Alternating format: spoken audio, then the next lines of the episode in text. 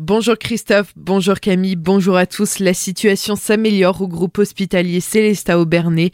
Une semaine après la mise en place du plan blanc en raison d'une saturation, le groupe annonce avoir retrouvé des lits disponibles. Hier, 17 patients Covid étaient hospitalisés à Célesta contre 31 vendredi dernier.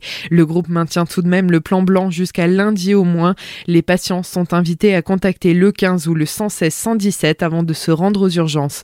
Les 27 et 28 janvier prochains, le parc des expositions de Colmar accueille la 45e édition du Salon Emploi Formation Alsace, l'occasion de rencontrer entreprises, écoles, recruteurs ou encore conseillers. Valérie Sommerla, commissaire générale du Salon Emploi Formation Alsace, nous en parle. Cette année, l'emploi prend tout son sens dans le salon colmarien. Complètement et plus que jamais puisque c'est quasiment la moitié des exposants, donc 160 exposants qui viennent exprès pour recruter euh, sur tous les profils, sur toutes les modalités et donc au global 300 135 exposants qui seront présents les 27 et 28 janvier au Parc Expo de Colmar. C'est un des bassins de l'emploi où le taux de chômage est le plus bas euh, en Alsace, mais j'ai envie de dire que dans tous les secteurs d'activité et dans tous les territoires d'Alsace, hein, la problématique de recrutement est très prégnante depuis maintenant deux ans. Et donc, euh, le salon étant un miroir de ce marché de l'emploi et de la formation, forcément, euh, le recrutement est un enjeu très fort cette année. Tous les secteurs sont concernés, que ce soit l'industrie, l'hôtellerie-restauration, le BTP, la santé, le social. Vraiment, tous les secteurs d'activité sont en peine. Alors, euh, après, c'est vrai qu'on cite euh, au niveau national le domaine du transport de la logistique, le domaine du commerce et de la vente, euh, l'industrie bien évidemment, les métiers aussi support comme l'informatique et la comptabilité. L'alternance et l'apprentissage auront aussi une place toute particulière au salon de Colmar, connaissant un véritable enclin.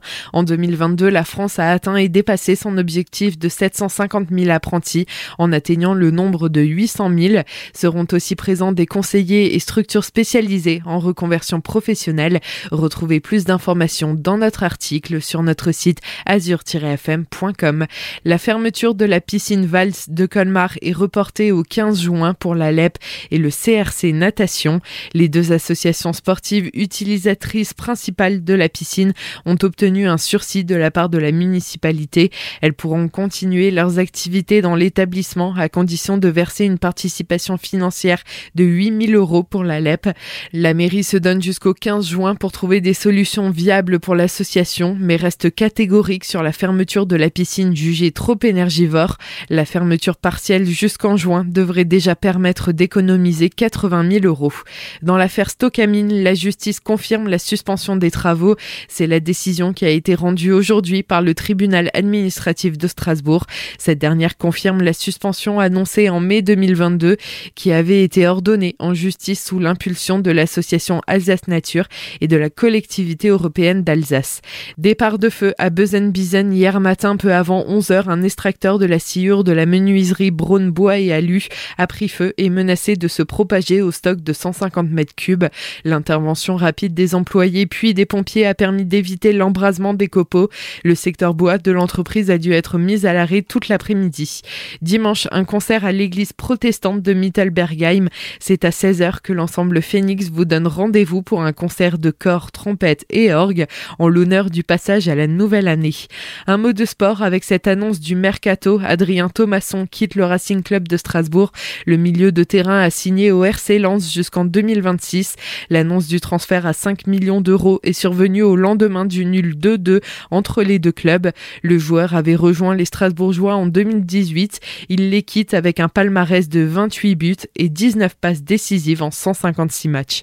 Un point tout de même sur la pour clôturer ce journal, puisque les conditions seront animées les prochains jours. Vent, pluie et neige seront à prévoir ce week-end.